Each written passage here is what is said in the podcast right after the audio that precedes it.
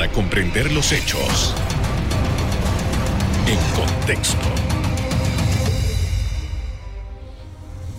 Muy buenas noches, sean todos bienvenidos y ahora para comprender las noticias las ponemos en contexto.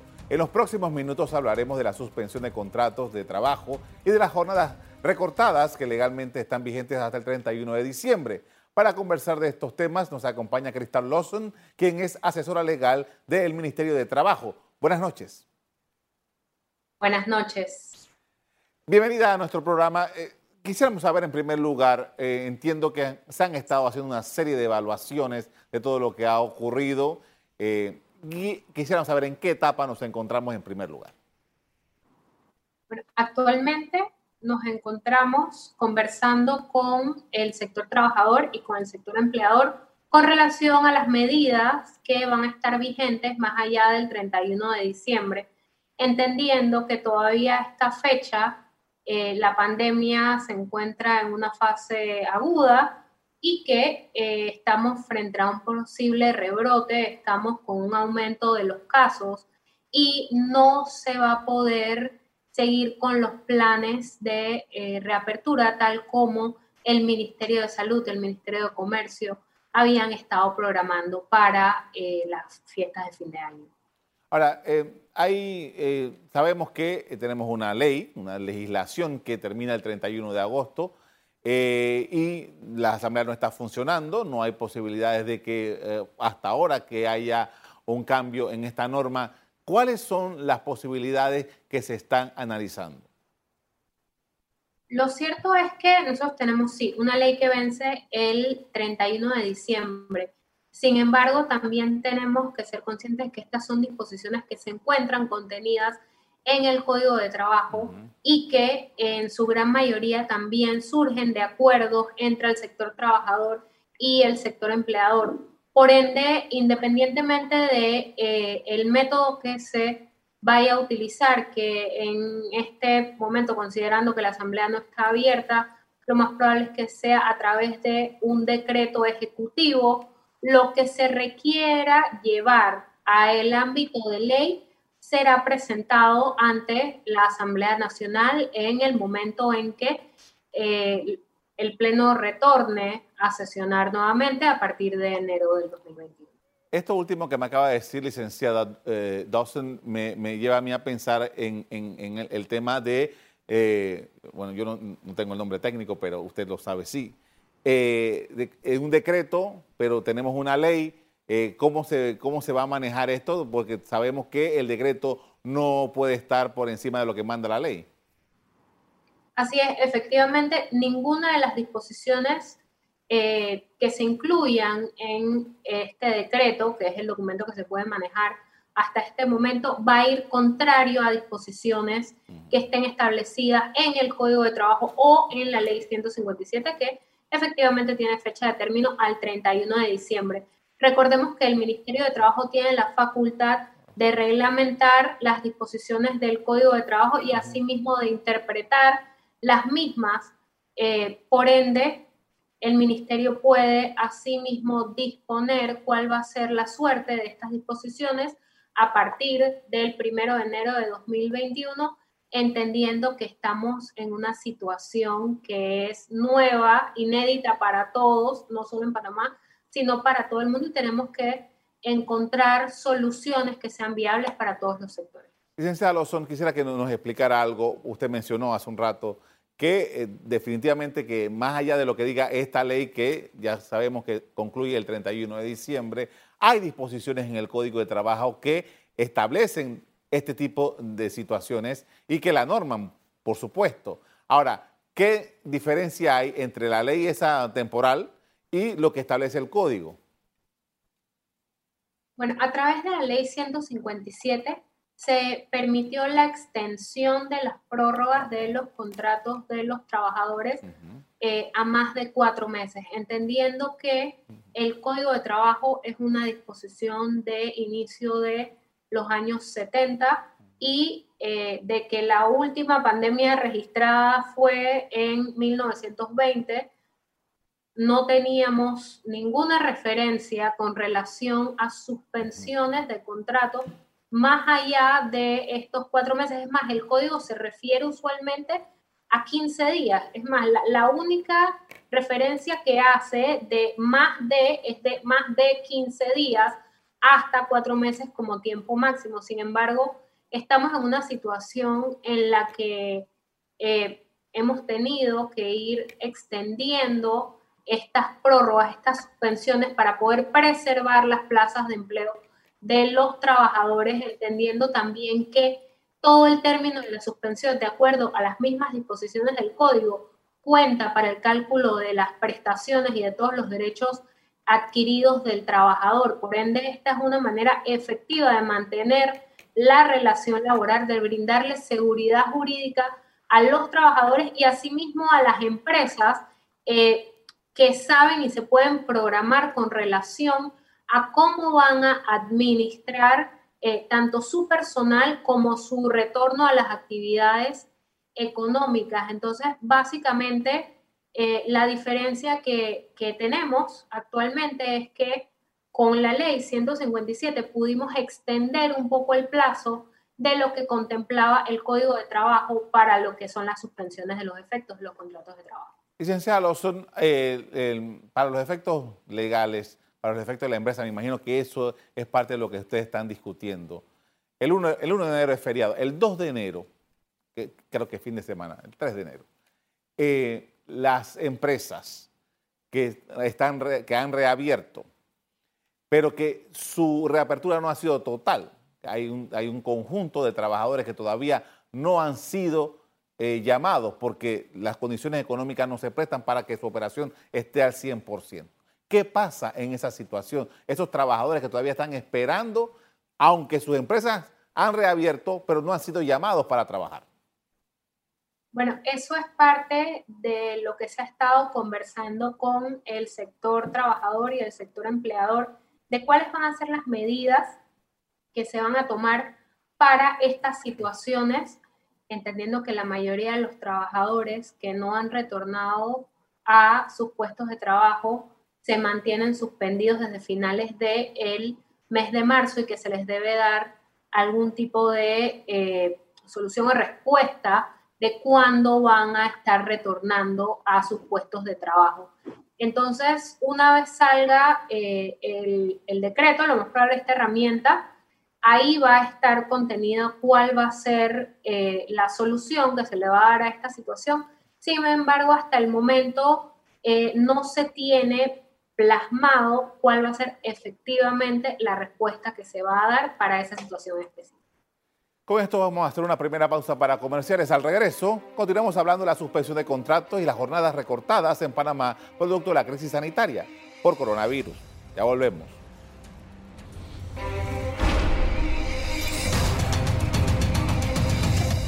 Estamos de regreso con Crystal Lawson, asesora legal del Mitradel, quien nos comparte información sobre la suspensión de contratos y jornadas recortadas en empresa privada. Y justamente quería hablar sobre eh, la segunda parte, esto de la suspensión, eh, eh, perdón, con las jornadas recortadas en las empresas que están operativas. Creo que casi todas están funcionando de ese modo. Y quisiéramos saber si esto corre la misma suerte de lo que hablamos en el segmento anterior. Bueno, efectivamente la modificación de la jornada laboral está contenida en el artículo 159 del Código de Trabajo. El Ministerio lo que hizo a través del Decreto Ejecutivo 71 de 13 de marzo fue establecer un procedimiento para eh, presentar la modificación de la jornada laboral y elaboró asimismo un modelo eh, de acuerdo de modificación de la jornada laboral a través de eh, decreto ejecutivo 101 se estableció un tope para la reducción del 50%. Esto fue un acuerdo de la mesa tripartita eh, del diálogo por la economía y el desarrollo laboral. Sin embargo, es importante destacar que a pesar de que en este decreto se establece un tope para estos acuerdos del 31 al 31 de diciembre de 2021, estamos hablando de el acuerdo específico que hubiese sido firmado antes de eh, la emisión de este decreto y que debe culminar al 31 de diciembre. Sin embargo, la disposición del artículo 159 del Código de Trabajo se mantiene vigente. Existe la posibilidad de que las empresas de requerirlo y siempre para poder mantener la mayor cantidad de puestos de trabajo y personas activas dentro de las empresas, puedan llegar a un acuerdo de modificación temporal de la jornada laboral pasado el 31 de diciembre, es decir, que empieza a regir a partir del 1 de enero de 2021, siempre tomando en consideración que estos acuerdos son temporales y que en el acuerdo debe establecerse cuál va a ser el método para el retorno a la jornada regular pactada en el contrato original de trabajo. Ahora, eh, ¿esta temporalidad tiene algún límite, tiene algún mínimo, algún máximo o este solamente es un arreglo que se hace entre los trabajadores y la empresa? Esto debe darse de común acuerdo entre los trabajadores de la empresa o el sindicato de la empresa, que sería la representación de los trabajadores. Por ende, eh, cada empresa debe establecer en conjunto con su personal cuál va a ser el tiempo que se van a mantener bajo la jornada modificada o reducida y cuál va a ser el método de retorno a la normalidad tomando en consideración que usted es precisamente asesora legal del Ministerio de Trabajo y usted ya nos habló de la posibilidad que se está estudiando para el tema, el tema de eh, los contratos suspendidos. ¿Ustedes están estudiando, analizando algunas otras normas que, o decretos que se pudieran generar eh, a raíz de todo esto que está sucediendo? Porque, bueno, las condiciones, sabemos que las condiciones que estamos viviendo actualmente pues van a permanecer por lo menos el primer semestre del próximo año. Sí, efectivamente todas las disposiciones que emite el Ministerio de Trabajo eh, se toman en conjunto con lo que es el Ministerio de Comercio, el Ministerio de Salud, ya que estos son ministerios que trabajan en armónica colaboración. Es por esto que tenemos resoluciones ministeriales y decretos que eh, tratan temas de salud y temas laborales eh, y se trata siempre de que sean consonos con eh, la realidad que se está viviendo en el momento en el país.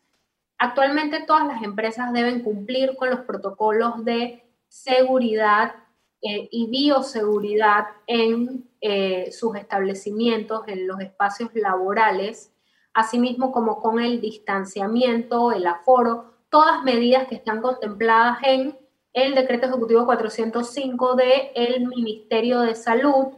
Y, eh, bueno, también tenemos el decreto ejecutivo 1360 que el día de ayer el señor ministro de Salud comunicó que eh, se iba a dejar en estado de suspensión. Sin embargo, es importante recordarle a eh, la población en general que este decreto no obliga al retorno de todos los trabajadores, sino que permite que los trabajadores que se consideraban como en estado de vulnerabilidad frente a un posible contagio pudiesen regresar a sus espacios laborales. Esto nos abre un poco la puerta y definitivamente se va a mantener eh, durante los próximos días en estado de suspensión hasta el momento en que eh, veamos que se vaya reduciendo el índice de, de contagios nuevamente. Esperemos que esto sea una cuestión de una o dos semanas, para que entonces podamos entrar a partir del mes de enero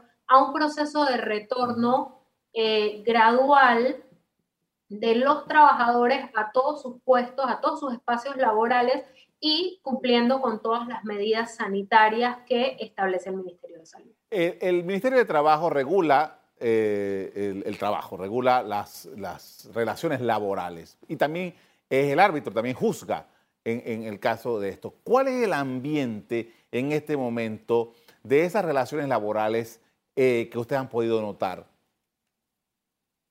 Actualmente existen eh, de todo. Hay eh, trabajadores y empresas que, que, han podido llevar este, este proceso muy bien, han estado caminando de la mano y tenemos que decir que son la mayoría. Sin embargo, también se han presentado disconformidades de ambas partes, tanto de, los trabajadores como de los empleadores, con relación a, a las medidas eh, que han estado tomando cada uno de ellos. Muchas veces tenemos una empresa que eh, le presenta al trabajador las alternativas para poder continuar con la relación laboral, eh, alternativas todas estas de manera temporal y tenemos a un trabajador que no está de acuerdo con este tipo de, de medidas eh, y ahí es donde eh, vemos más un poquito el tema de los conflictos. Asimismo, tenemos trabajadores que eh, lo que se les ofrece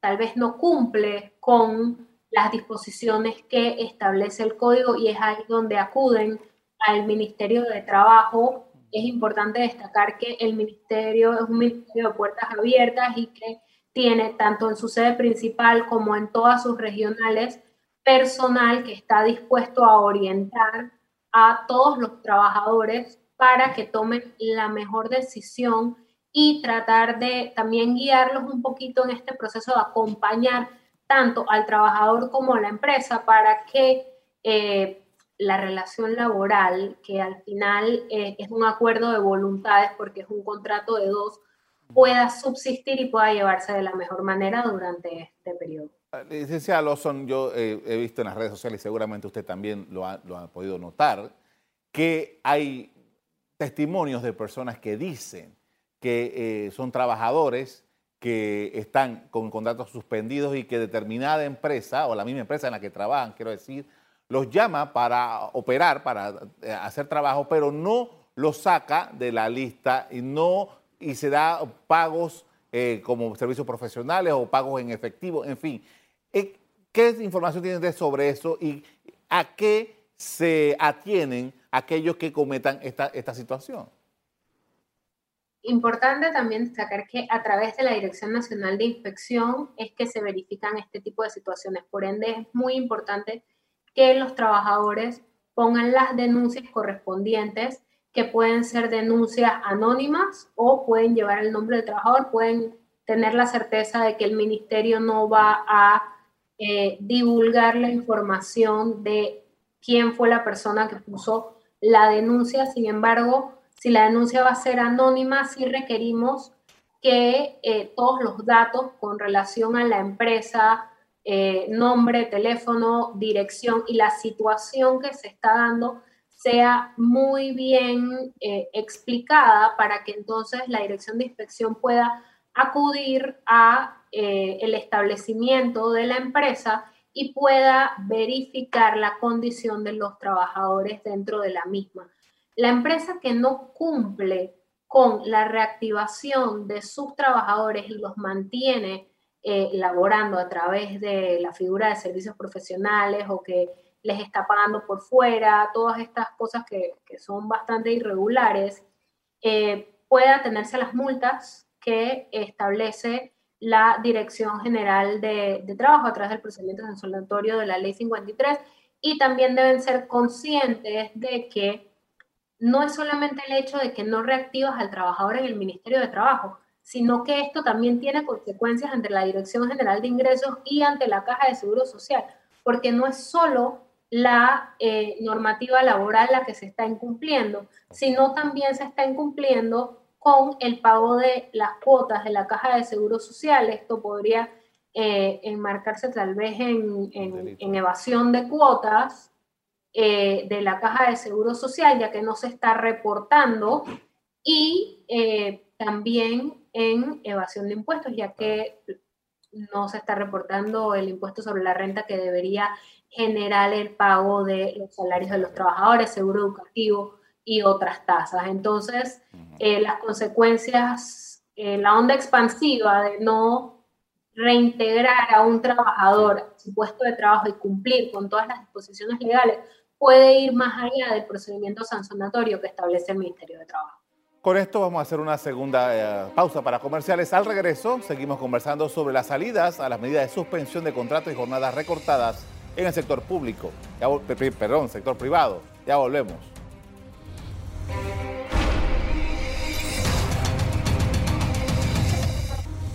En la parte final estamos de regreso con Christian Lawson, asesora legal del Mitradel, con quien venimos analizando la suspensión de contratos y jornadas recortadas producto de la crisis generada por COVID-19.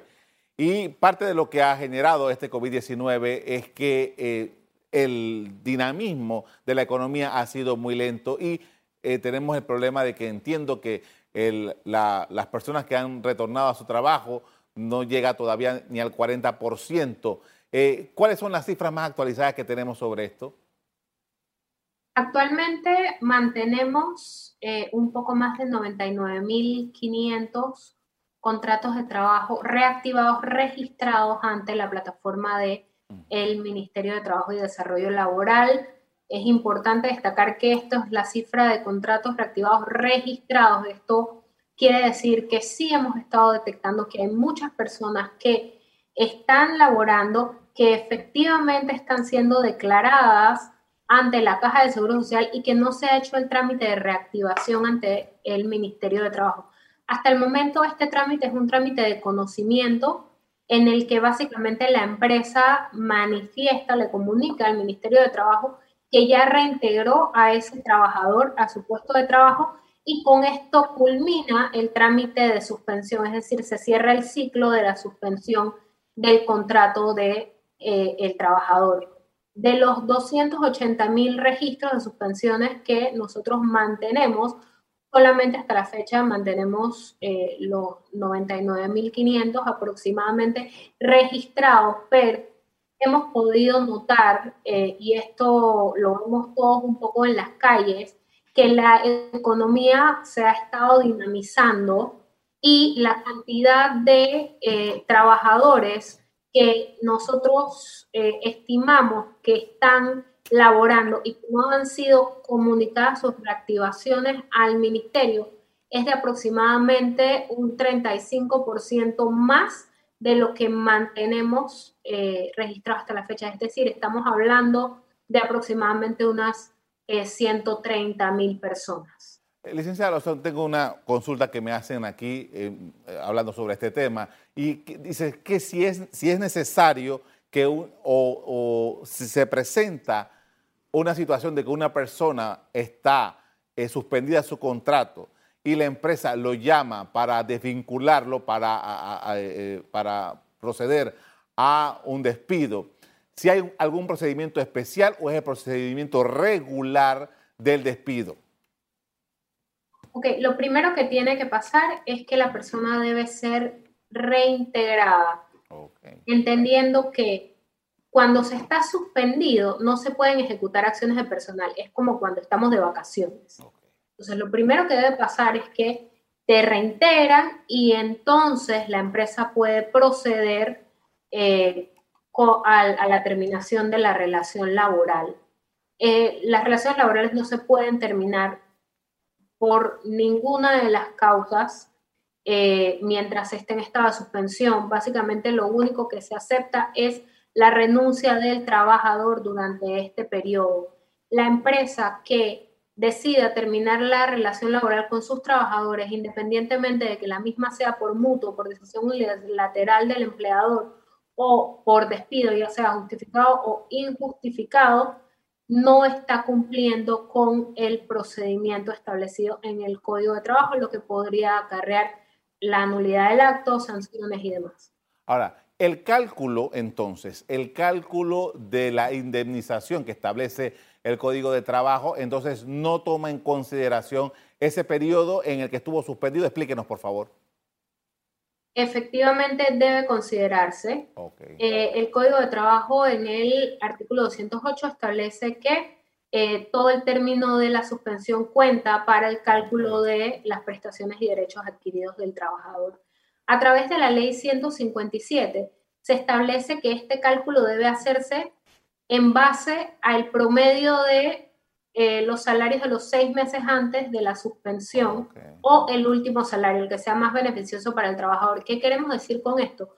Que a pesar de que el trabajador se mantuvo suspendido, por decir, cuatro meses y durante esos meses devengó cero, en vez de hacerle el cálculo de esos meses en base a cero, se le hace el cálculo de esos meses como si le hubiesen pagado.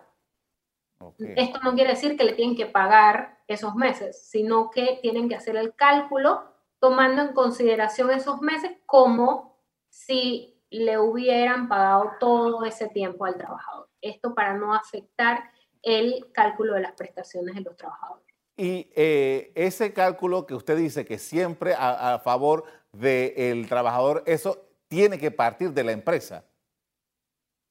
Sí, efectivamente, eh, la empresa es la que eh, hace el cálculo, sin embargo, los trabajadores pueden aproximarse al Ministerio de Trabajo y verificar sus cálculos en orientación laboral. de acá los van a referir entonces a auditoría laboral, que son quienes están haciendo los cálculos y los están certificando durante este periodo. Le agradezco mucho, licenciada Lawson, por habernos acompañado esta noche para hacernos estas orientaciones en torno a la situación crítica que se presenta con el tema laboral. Muchas gracias. Desde marzo a la actualidad en Panamá se suspendieron unos 284 mil contratos de trabajo. Originalmente las autoridades habían indicado que el 31 de diciembre el 100% de los contratos suspendidos debían ser reactivados, pero esta tesis fue descartada ante la realidad económica que ha planteado la crisis por COVID-19. Hasta aquí el programa de hoy. A usted le doy las gracias por acompañarnos y les recuerdo que si quieren volver a ver este programa, búsquenlo en el VOD de Cable Onda. En locales, Canal Eco. Me despido invitándolos a que continúen disfrutando de nuestra programación. Buenas noches.